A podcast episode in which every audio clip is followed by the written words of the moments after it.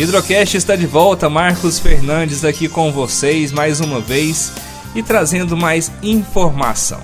Lembrando que este é o quarto episódio, o episódio que encerra a série de saúde mental. É a nossa primeira série sobre saúde mental. Estamos gravando em setembro, encerrando as atividades do Setembro Amarelo, que é um mês de prevenção, né, de conscientização de prevenção ao suicídio. Estou aqui com a psicóloga Bruna Isabelle e ela vai dar um recadinho para vocês. Apesar do assunto ser delicado, é muito importante conversar sobre o suicídio e maneiras como preveni-lo. Muitas pessoas pensam que esse ato é uma realidade distante e que afeta poucas pessoas, mas infelizmente não é bem assim.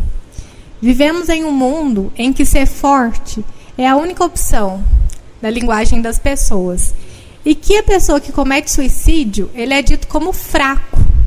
Mas é o contrário. Essa pessoa que tenta o suicídio como uma saída, tentou ser forte durante todo o tempo e disfarçou isso pelas pessoas. As pessoas tendem a ver a pessoa que comete suicídio como fraco. E ela foi forte o tempo todo e em algum momento ela quis uma saída. E a saída que ela viu para acabar com o sentimento foi o suicídio, infelizmente. Mas nós estamos nesse mês aproveitando a prevenção, porque como faz? Quando comete o suicídio não tem como mais prevenir. Então nós estamos um passo à frente, prevenindo, conversando sobre a prevenção ao suicídio para tentar as pessoas que a pessoa à sua volta, que você pode conversar todos os dias, que está sorrindo, ele pode estar pensando em suicídio. E nem mesmo está com uma faixa no rosto, falando eu quero suicidar. Às vezes a pessoa não demonstra isso. É nisso que nós vamos dialogar sobre isso, sobre a prevenção ao suicídio neste episódio, que é algo muito importante. Falando em prevenção ao suicídio, é importante a gente é, lidar com algumas informações. É, muita gente acha que o suicídio é planejado por meses, mas estatísticas provam que a vontade de suicidar ela acontece em horas ou dias. Ou seja, não é algo demorado, é algo instantâneo, espontâneo. Então devemos prestar atenção mais ainda nas pessoas, porque isso pode acontecer de uma hora para outra. Hoje a pessoa pode estar sorrindo, né, rindo para você, correndo ali, brincando, e no outro dia ela pensando em suicídio e até cometendo o ato. Outro dado importante é o seguinte: várias pessoas tentam suicídio e sobrevivem. Há uma controvérsia. Várias pessoas tentam suicídio e sobrevivem. E há um dado interessante sobre isso.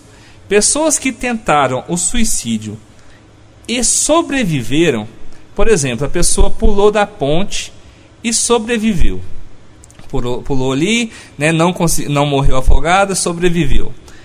Ela não tenta, 80% dessas pessoas não tentam novamente o suicídio. Mas um detalhe: a pessoa que teve a tentativa do suicídio, ela ousou pular da ponte e ela foi impedida, ela tem mais chances de cometer novamente o suicídio. Então é muito importante ver essa linha tênue entre a tentativa e a sobrevivência.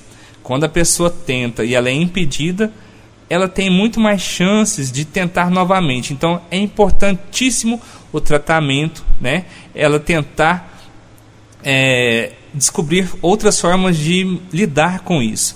Agora, quando a pessoa sobrevive, há um certo clamor pela vida. Outro dado interessante é que Estratégias de prevenção ao suicídio são bem eficazes quando ela é bem planejada. Por isso que o Brasil tem que andar muito nessa questão de prevenção ao suicídio. Um exemplo é que no Reino Unido, em um certo período, eles mudaram o gás de carvão pelo gás natural, justamente porque as pessoas elas utilizavam o gás de carvão para tentar suicídio. Só esse fato de mudar o gás de carvão para o gás natural reduziu 70% o índice de suicídio no Reino Unido. Outras estatísticas para vocês terem uma ideia. Recentemente teve um aumento de 40% entre tentativas de suicídio de crianças de 10 a 14 anos. Isso é muito sério. Crianças de 10 a 14 anos aumentando 40% o índice de suicídio que, que a gente está deixando para os nossos filhos? Que tipo de mensagem os pais estão passando? Que tipo de mensagem a sociedade passa para essas crianças? Adolescentes também de 15 a 19 anos teve um aumento de 33%. Isso é muito sério. Só que tem um dado aqui que muita gente não presta atenção, são os idosos. Os idosos são, estão à margem da sociedade. Os idosos, pessoal, teve um aumento de 215% recentemente de suicídio, principalmente o idoso do sexo masculino. Vamos prestar atenção nas pessoas da terceira idade e um alerta muito grande. Você que está ouvindo, você vai ser idoso. E a tendência do, dessa questão dessas estatísticas é aumentar. Então vamos cuidar da nossa saúde mental e também prestar atenção o que está levando essas pessoas ao suicídio. Outro dado interessante é a questão das pessoas acharem que suicídio é muito comum em países mais ricos, né, como o Japão, os Estados Unidos. Só que isso é um engano. O suicídio ele é muito maior em países do terceiro mundo, assim como o Brasil. Países que têm um problema econômico mais é, forte, que têm um problema econômico mais evidente, elas têm índice de suicídio muito maiores. O Brasil, por exemplo, a taxa de suicídio cresce estrondosamente. O mundo inteiro está tendo um pouco de redução, queda é, na, na taxa anual de suicídio, mas o Brasil ele cresce estrondosamente a taxa de suicídio. Vamos prestar mais atenção quanto a isso. Bruna, fala um pouquinho sobre isso. O que, que você acha que está faltando? É basicamente a prevenção. Porque a pessoa, nós em geral, vamos falar a sociedade, só vê o suicídio como real quando alguém tem a tentativa do suicídio. Quando a pessoa está lá em uma, provavelmente, uma depressão, uma tristeza profunda, ela não é vista, ela não é notada. Assim que é uma tentativa, é como se fosse instantâneo. Todos os olhares focam naquela pessoa. Quando há tentativa. Quando a pessoa está premeditando, pensando na possibilidade de um suicídio, em encontrar uma saída, ela não é vista. Muitas das vezes ela não consegue nem expressar isso para uma outra pessoa, porque vai ser julgada. Fala, nossa, mas por que você tem a vida perfeita? Você tem um emprego perfeito? Você tem um marido perfeito, os filhos perfeitos, uma empresa renomada que você trabalha, mas na verdade vem de uma insatisfação em qualquer área. Não, não pode estar no exterior, pode estar no interior, uma, uma insatisfação com ela mesma, que ela não consegue colocar em palavras. É um vazio muito grande que a pessoa pode estar sentindo. E naquele momento, ela não quer acabar com a vida. Ela quer acabar com a dor, com o sofrimento, com o vazio. E instantaneamente, infelizmente, para acabar com isso, ela acaba acabando com a vida. Só que no primeiro momento, ela não a pessoa provavelmente não vai pensar: nossa, eu vou acabar com a minha vida. Como vai ficar minha mãe? Como vai ficar meu pai? Como vai ficar meus filhos? Se a pessoa pensar nessa questão, ela vai pensar apenas que eu vou acabar com esse vazio, eu vou acabar com o sentimento. Esse acabar é com algo que está sentindo e não com algo que está concreto, né? Que seria a vida, que seria o emprego. A pessoa quer acabar com a situação. E vendo isso, ela só vê a saída para acabar com a vida. Porque se ela acabar com a vida, ela não vai sofrer, ela não vai sentir isso que está agonizando ela por dentro.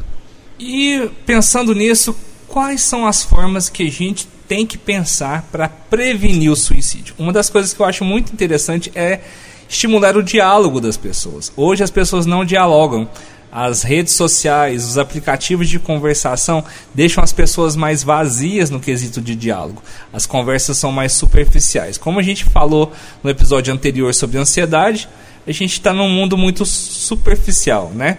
E as coisas são líquidas, as relações não estão com laços muito fortes. Eu acho que deveria existir um tipo de campanha para estimular o diálogo, né? Principalmente o ouvir que hoje em dia ninguém ouve ninguém. Muita gente também tem medo de falar o que sente.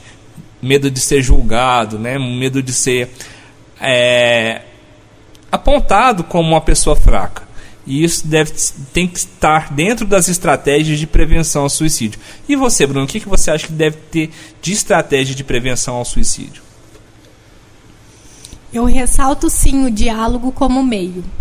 Porque assim, quando a pessoa, um dos primeiros princípios que a pessoa provavelmente vai vir a pensar em suicídio é que ela tem aquela vontade de sumir. Por que, que a pessoa naquele momento tem vontade de sumir? Qual podem ser as, as razões? Porque não está gostando da vida que está levando, porque não está gostando da forma que é tratada. Então, no primeiro passo, provavelmente vai ser vontade de sumir. E nesse passo, para um suicídio, é muito curto o espaço. Né? O passo é muito curto. Então, vale a pena tentar. Porque quem quer acabar com algo na vida, ou ele vai chutar, a pessoa vai chutar o balde, vai começar uma nova vida em outro lugar, ou que é, vamos supor, uns 80% a pessoa provavelmente vai desencadear uma vontade de suicídio. Não que a pessoa vai pensar amanhã em se matar, mas ela vai programar essa vontade de sumir. E psicologicamente vai falar: como que eu sumo, né? é uma forma inconsciente. Ela vai ligar o sumiço com a morte. Só que não é tão evidente esse essa relação, porque essa relação é feita inconsciente. Por isso que é muito importante falar sobre o suicídio e não tratar este assunto como tabu, como algo que é impossível de acontecer. É possível sim e é muito importante conversar sobre. Porque é só assim você vai se tocar. Nossa, será que eu posso pensar em suicídio? Será que o meu colega que vem conversando de certos assuntos está pensando em suicídio? Porque é preciso tomar cuidado nos assuntos. Porque nem sempre a pessoa deixa na cara que vai cometer. E muitas das vezes as pessoas que cometem, elas escondem essa ideia de que está querendo cometer suicídio. Elas manipulam as pessoas para elas pensarem que está tudo bem. Porque geralmente quem quer cometer o suicídio não quer que ninguém atrapalhe. Ela está fixa nessa ideia. Normalmente um dia antes ela fica parecendo que está totalmente alegre. Mas para ninguém atrapalhar a tentativa. Porque sempre, normalmente quem quer tentar quer que o suicídio seja bem sucedido. Então é muito importante nós olharmos os detalhes, né? Já que a gente não sabe o que a pessoa está passando, já que nós não sabemos o que o outro está pensando, o que se o outro vai cometer suicídio ou não, que tal nós tratarmos as pessoas melhores de agora em diante? Porque não dá para saber quem está com essa ideia de suicídio.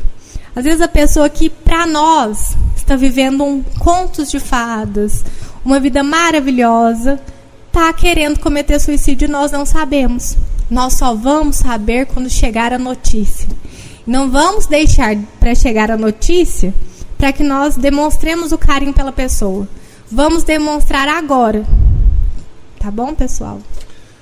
Existe um contraponto muito interessante dentro da psicologia sobre falar ou não sobre suicídio, igual você mesmo disse, né, que nós devemos falar.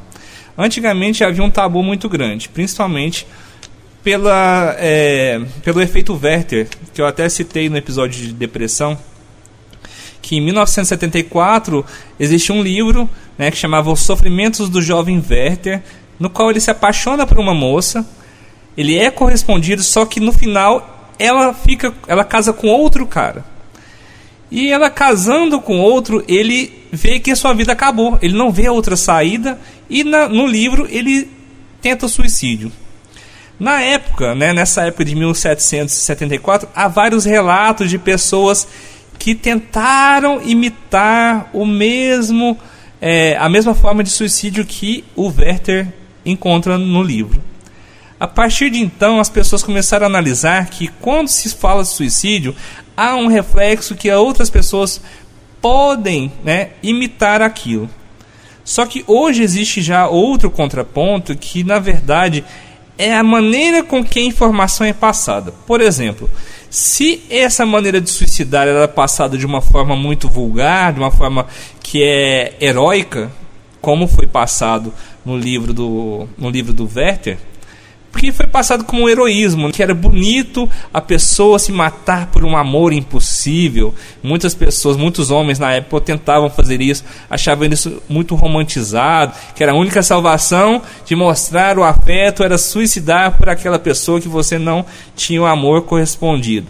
E um debate sobre isso recentemente foi na série 13 Reasons Why, na qual é feito em cima de uma pessoa que suicidou, né, a, a Hannah. Ela suicida e a história ela, ela manda uma fita, 13 fitas para 13 pessoas que foram a razão dela tentar suicídio. Essa série na época que foi lançada alguns anos atrás, ela trouxe uma polêmica, essa polêmica de volta, né, esse debate sobre essa questão do, do Werther, né, que foi analisado, esse efeito Werther, porque ela no último episódio, no qual mostra o suicídio da personagem, é uma cena muito forte, né, na qual ela suicida, mostra todo o método que ela faz para suicidar. E as pessoas ficaram muito preocupadas dessa cena em particular incentivar outros jovens a tentarem suicídio. Realmente houve um aumento de tentativa de suicídio, mas também houve uma conscientização sobre o suicídio muito grande e também sobre bullying. Né? Várias coisas foram debatidas na época sobre esse episódio. Só que ainda não, não tem ainda uma estatística que balanceia se foi tanto positivo ou negativo. Existem duas correntes em cima disso. Mas também existe um outro efeito que, que, que é também causado, que é o efeito de multiplicar a ajuda que as pessoas, por exemplo, eu falo sobre suicídio de uma forma mais positiva, tentando ajudar. Então, é provado hoje que existe um efeito que quando a gente fala positivamente sobre algo relacionado ao suicídio, no sentido de preservar a vida, de ajudar o próximo, esse efeito ele é muito mais efetivo do que o efeito de Werther que a gente falou, que incentiva. Então é melhor a gente pensar em formas mais positivas de enfrentar o suicídio. O que, que você tem a falar sobre isso, Bruno? Sobre formas positivas. Vamos tentar analisar algumas formas positivas, palestras, né? O que, que a sociedade pode fazer enquanto sociedade, enquanto indivíduo, enquanto família? O que, que você acha? No primeiro momento, eu quero falar que essa linha é muito tênue mesmo. Porque a partir do momento que você fala sobre o assunto Vamos pensar em um exemplo. Se você sai de casa já querendo, por exemplo, um sorvete, se você vê alguém tomando sorvete, vai aumentar ainda mais a sua vontade. Se você tiver com dinheiro no bolso, você vai imediatamente lembrar que mais cedo você estava com vontade de tomar o sorvete e vai provavelmente comprar o sorvete. Né? Só que se você der aquela vontade só naquele momento e não tivesse pensado antes no sorvete, provavelmente você vai olhar o sorvete e vai falar assim: não, mais tarde eu tomo esse sorvete. Não vai ser algo imediato.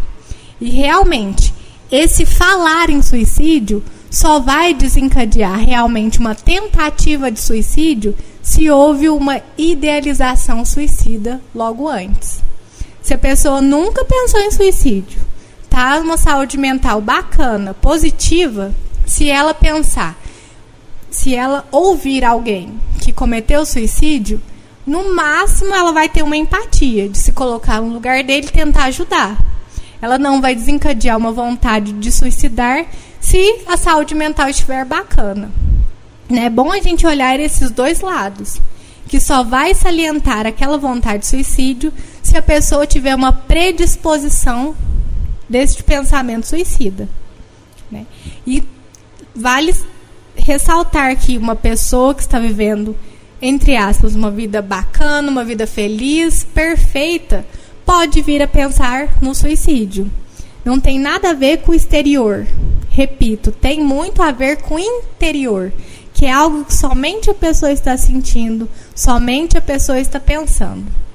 E é muito importante pensar também no papel da família e na sociedade. Nós como seres humanos, nós não conseguimos viver só. Nós precisamos dessa relação com as pessoas, sendo ela amigos, família, amorosos, relacionamentos amorosos, qualquer tipo de relação. Nós somos seres sociáveis.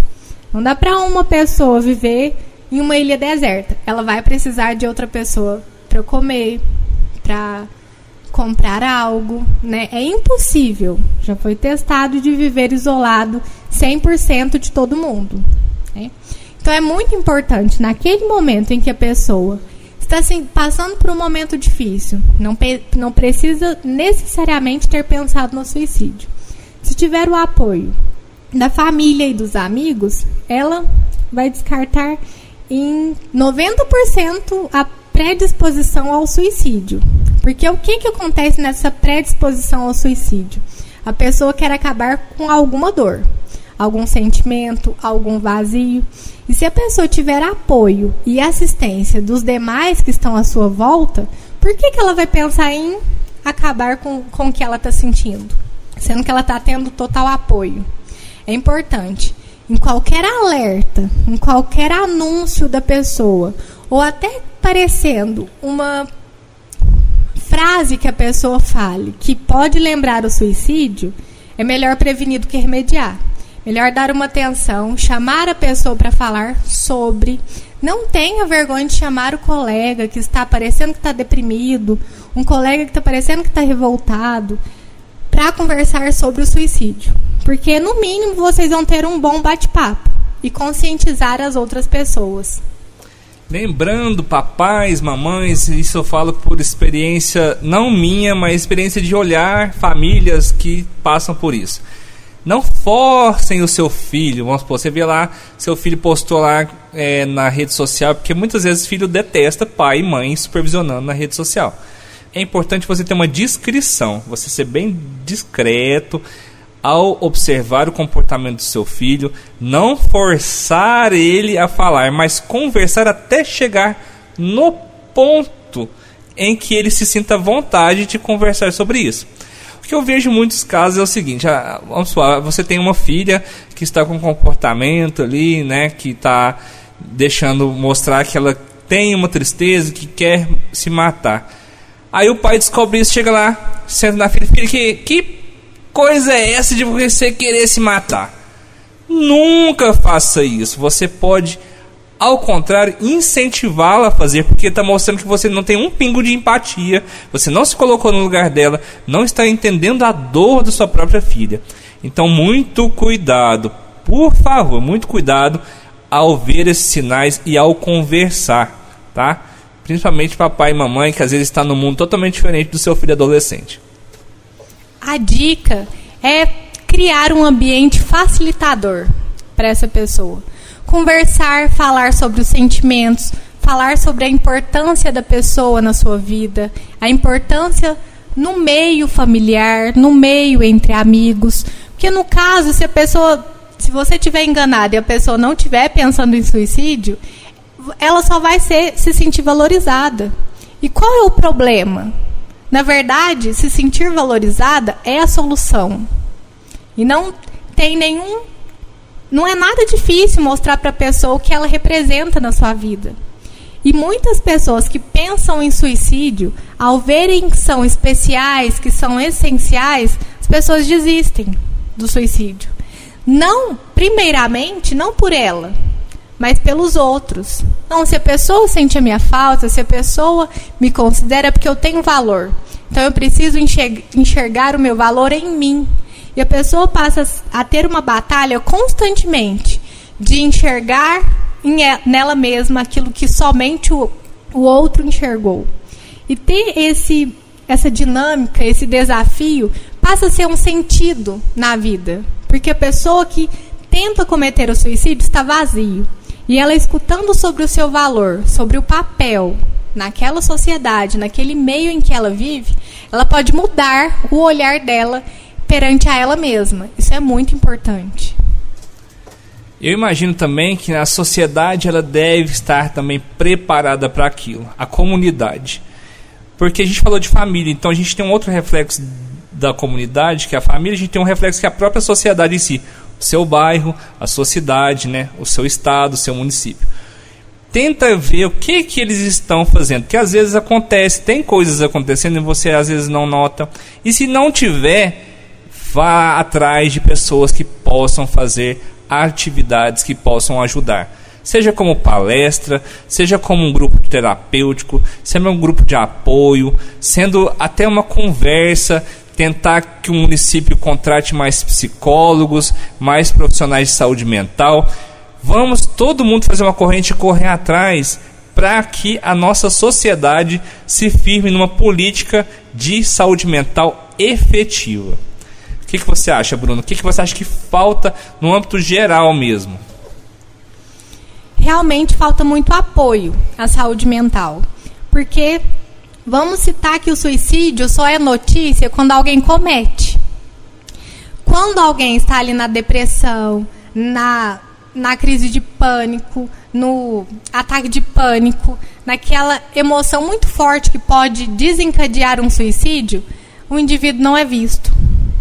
Ele só é visto quando tem o ato de cometer o suicídio né? Como nós vimos, infelizmente, semanas anteriores, de uma tentativa de suicídio. A pessoa só conseguiu atenção quando ela tentou, quando ela estava pedindo ajuda, quando ela estava clamando por ajuda, ela não foi ouvida. Então nós temos que ouvir a saúde mental, o socorro que a pessoa emana quando está com a saúde mental comprometida. E a sociedade em si tem que mudar um pouquinho. Falo a sociedade, mas eu me coloco também, porque eu não sou perfeita. De olhar a pessoa que está deprimido, de olhar a pessoa que comenta sobre o suicídio como uma pessoa fraca. A pessoa que não vá cometer o suicídio, que não vá atentar sobre a própria vida. Pessoal, quem comete esse engano né, de achar que a sua vida não vale nada, porque eu falo que é engano, porque a pessoa no momento está enganada, porque vale realmente sim. A não ser para ela mesma, a não ser para os familiares.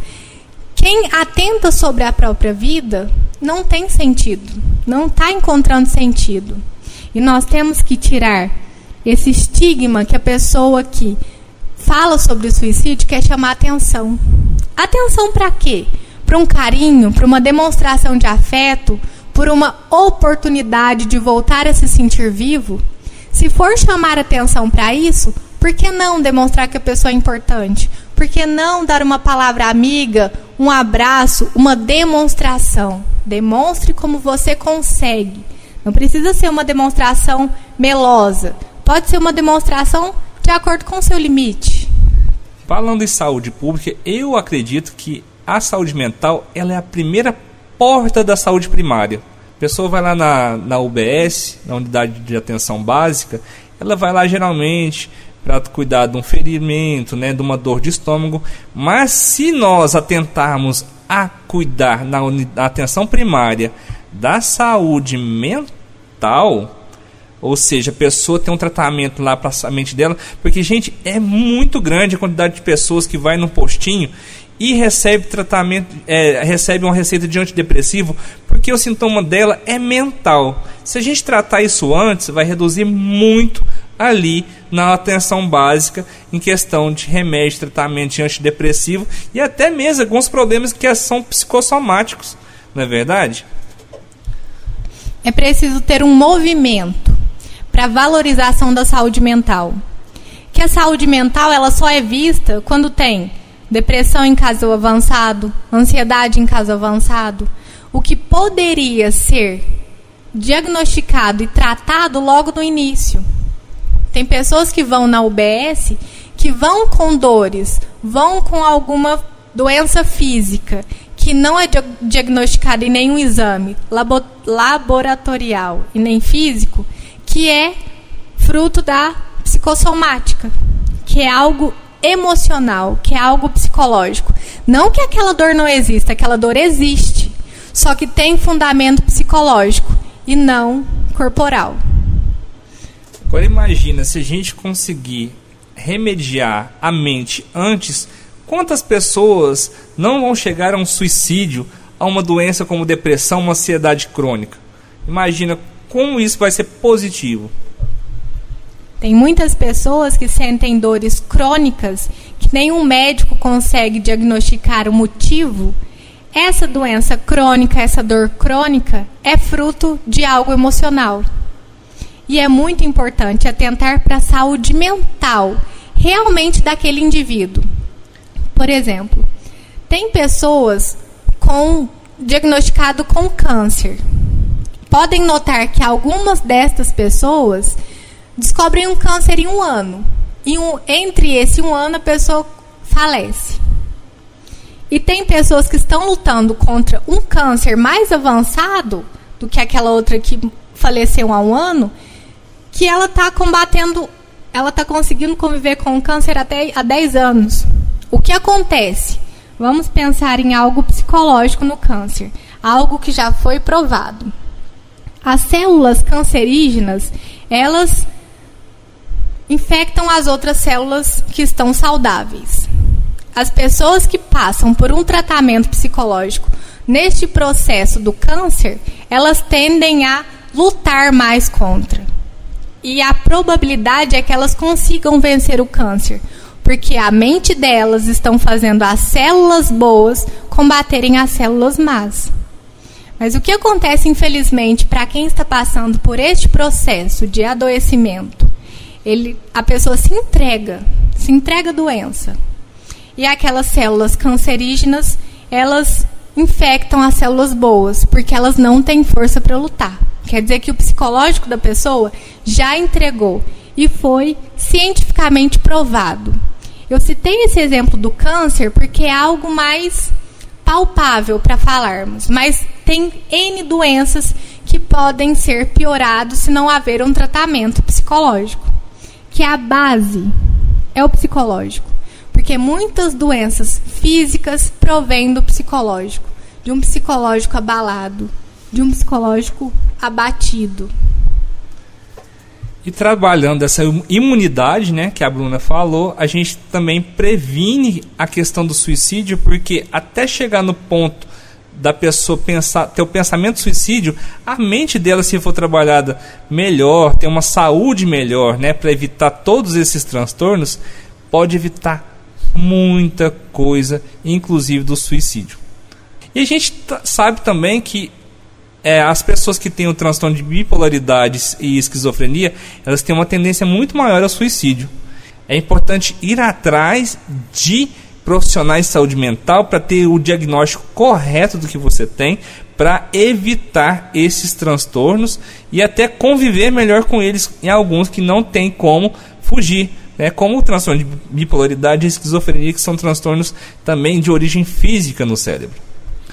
Bom, a gente chegou num momento no podcast que eu decidi colocar uma carta aberta que um, um amigo que suicidou ano passado, não vou falar o nome, mas a carta dele ele deixou aberta no Facebook. Eu achei muito forte quando eu li a carta porque eu identifiquei muita coisa que já passou pela minha mente em períodos que eu tive depressão. E muita gente também é, comentou sobre isso, achei a carta muito forte e resolvi compartilhar para as pessoas terem noção do que uma pessoa com pensamento suicida está pensando no momento. Então eu vou estar tá falando a carta e depois nós vamos comentar sobre isso. Então vamos lá. Há muito tempo já não sinto nada, embora esteja chorando enquanto me despeço, lembrando dos que deixarei. Há muito já perdi as capacidades de uma criança considerada prodígio, sonhadora e que não soube amadurecer. Não espere muito dessa carta. Escrevi para não deixar em quem amo perguntas atormentadoras. Não havia nada que você pudesse fazer. Eu estou preso num ciclo autodestrutivo do qual não consigo mais sair. Dores no corpo e alma, mente estagnada, incapacidade produtiva, inutilidade humana. Foi isso que me tornei a não saber como equilibrar minhas necessidades com os meus desejos. Não correspondo às expectativas dos outros, que sei que eu mesmo criei, mas que ainda assim são reais quando surge a culpa. Maldita culpa. Mas não culpa a vida. Ela é um belíssimo desafio. Eu só não consegui terminar a maratona dessa encarnação. Eu sou o culpado pelo que fiz ao meu corpo e à minha mente com os meus vícios, estilo de vida e pensamentos. Eu sou culpado pelo descompromisso com o trabalho que faço só por dinheiro, por estar preso nessa necessidade e não ter qualquer sobra de energia para descobrir outro preso nessa necessidade e não ter qualquer sobra de energia para descobrir outro caminho. Pois eu sou culpado por ter esgotado meu discernimento. Essa maldita culpa que me consome me distanciou demais do ser humano que idealizei ser. E o que sou hoje eu odeio. Não consigo mais enxergar qualquer perspectiva de mudança, por não acreditar que sou capaz disso. Como cheguei até aqui? A depressão surgiu há uns 10 anos. Entre altos e baixos e três tentativas contra a vida, me habituei com ela. E com ela fui deixando tanta coisa para depois, tantos problemas sem solução, fui me deixando para lá, vivendo um ano de cada vez. Depois um mês, um dia, uma hora, um minuto, um segundo, até faltar o ar. Eu sou o culpado. Não me culpem, não me odeiem, me perdoem e orem por mim. Eu só queria ir embora. Mãe, me perdoe por não ser o filho que você merecia ter. Pai, me desculpe por não ter aceitado suas tentativas de aproximação. Irmã, perdão por deixar todas as responsabilidades para você. Amigos, obrigado por terem sido uma verdadeira família. É, essa foi a carta desse amigo. Eu fiquei chocado, até hoje estou muito chocado com o que aconteceu com ele. E essa carta é para mostrar para vocês o quão é o sofrimento de alguém que está passando por esses pensamentos. Muita gente vai se identificar com ele, muita gente às vezes não vai entender. Mas o que falta na gente é essa empatia de querer entender o outro. E mesmo que você não entenda, tenha empatia, como Marcos falou mesmo, de se colocar no lugar do outro. Essas palavras que foram ditas, esta carta que foi lida. Pense em você, no lugar deste moço quando não há mais saída, que a única saída aparente é a morte. Independente da religião, independente do que você acredita, o fim, propriamente dito, que é a morte, é tido como a libertação para algumas pessoas. Não a libertação de que depois da morte vai haver uma luz no final do túnel, não. A libertação de um sofrimento aqui, agora um sofrimento, um vazio que arranca a vontade de viver. Então, pessoal, vamos olhar mais para o lado, olhar para si. Como eu estou lidando com as frustrações da minha vida? Como o outro está lidando com as frustrações da vida dele? Eu posso ajudar alguém? Pense no orgulho que vai ser você um dia ficar sabendo que ajudou o seu amigo que estava pensando em suicídio. Você vai ajudar a salvar uma vida. Mesmo que seja indiretamente, fale sobre prevenção ao suicídio. Porque se a pessoa estiver pensando, você salvou uma vida. Se não, você apenas conscientizou um parceiro, um amigo, um colega sobre a prevenção ao suicídio, que é algo muito importante. Não somente agora, em setembro, mas todos os dias do ano. E uma mensagem para você que pensa nisso. Você é importante. Eu não pude falar para esse amigo o quanto ele era importante, a gente não tinha uma proximidade muito grande. Mas hoje, depois disso, pessoal, eu comecei a valorizar muito mais as minhas amizades, a prestar mais atenção nas pessoas que têm esses gatilhos né, de querer se matar. Muita gente ofende o outro ao falar que é uma frescura, falar que aquilo é uma coisa que vai passar. Faz só uma coisa, segura na mão do seu amigo, fala para ele que ele é importante. E você que está com esse pensamento agora, você é importante, você é muito importante. Você só não está bem. Então, procura ajuda, Fala para alguém que você ama o que você está sentindo. Não deixe esse pensamento ser mais forte que você. Quando eu falei de ideias para a gente ter em família, em sociedade, eu e a Bruna pensamos é, na ideia de um grupo terapêutico. Nós estamos formulando um. Nós estamos é, em formulação um grupo terapêutico e espero que várias pessoas aí no Brasil tenham essa é, iniciativa de formar grupos terapêuticos voluntários. São pessoas que vão ter uma roda de conversa para desabafar mesmo. É, essas semanas muitas pessoas procuraram a mim para falar que tem vontade de falar sobre os problemas. Então é uma oportunidade que a gente está criando para essas pessoas falarem sobre o que sentem, sobre os seus problemas de ansiedade, de depressão, de, de qualquer outro tipo de problema que ela tenha, que ela tenha necessidade de falar, só falar. Então nós vamos estar montando um grupo para as pessoas falarem e também ouvir, que é o importante. A gente vai tentar nesse grupo aprender, educar as pessoas a ouvir também. Esse episódio foi importante para mim porque desde muito tempo eu queria fazer algo né, sobre transtornos mentais e principalmente de prevenção ao suicídio. Até comentei com a Bruna, assim que eu a conheci, a gente conversou bastante sobre isso, sobre o quanto o suicídio tem aumentado e o quanto pessoas que eu amo, que eu gosto muito, eu perdi na minha vida por conta do suicídio. Então ele é importante para mim por isso, por passar essa mensagem de prevenção e de conscientização.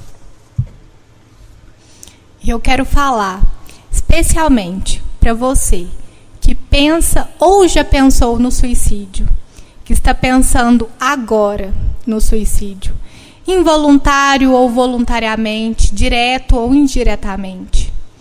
Nos dê uma chance. Vamos conversar sobre.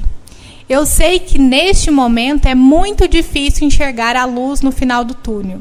Sei que neste momento é muito difícil acreditar que ainda possa ter vontade de viver. Mas, primeiramente, eu quero pedir uma chance. Converse comigo, me procure. Pode pedir meu número para o Marcos, que não tem problema. Me dê uma chance para mostrar que a sua vida vale a pena. Mesmo que agora, neste momento, não pareça, nós vamos encontrar um motivo juntos, mesmo sendo no grupo terapêutico, mesmo sendo na roda de conversa, não precisa esperar este momento para conversar. Pode me procurar antes. A sua vida é importante, mesmo que neste momento você não ache que é importante. Ela é sim. E eu gostaria de encerrar esse episódio agradecendo a todos que acompanharam esses episódios de saúde mental. Né? E a gente vai estar tá programando outra série de saúde mental à frente. Em janeiro a gente tem o Janeiro Branco, que é um mês especial para a saúde mental. E eu agradeço de coração vocês que nos ouvem, que estão sempre acompanhando. Um grande abraço mesmo. Queria que a Bruna também tivesse a oportunidade de também estar se despedindo. É com imenso prazer que eu encerro com vocês os episódios sobre saúde mental. Quero agradecer a oportunidade e a ideia de falar sobre. Marcos, você tem uma um papel fundamental nesta conscientização das pessoas. Meus parabéns.